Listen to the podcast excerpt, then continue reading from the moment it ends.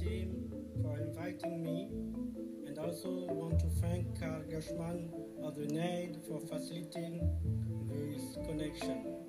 I'm Andre Agombe from the Republic of Congo, better known as Congo Brazzaville.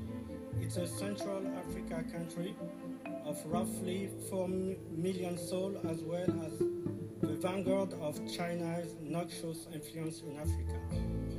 We don't have hidden advanced technology like Wakanda, just hidden money in numerous fiscal paradise.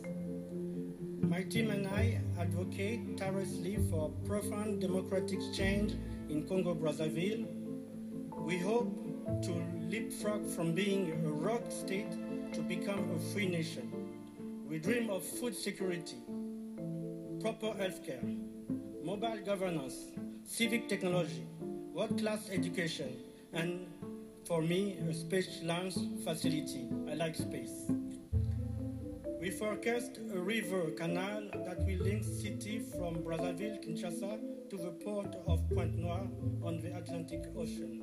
We have a bold plane to empower the indigenous people of the Congo rainforest and creative solution for the oil revenue problems. We want to eradicate malaria and other common tropical infectious diseases, giving Congo Brazzaville ideal geographic position on the equator and a shared time zone with Western Europe, we believe that a nascent space industry will certainly benefit our country and its closest European partner. But our hope and dream depend on the establishment of a functional democracy based on the respect of the rule of law. We wish to take the Congo Brazzaville from the fringe of the international community to the epicenter of the civic tech movement. Although with some of the largest oil reserves in the African continent, my country, Congo Brazzaville, have enormous potential. Rectifying the error of an incompetent and corrupt ruling elite which squandered several billion of dollars of oil revenue for the past three decades is no simple to, to not easy task to make. But more importantly, we want to move from oil dependence.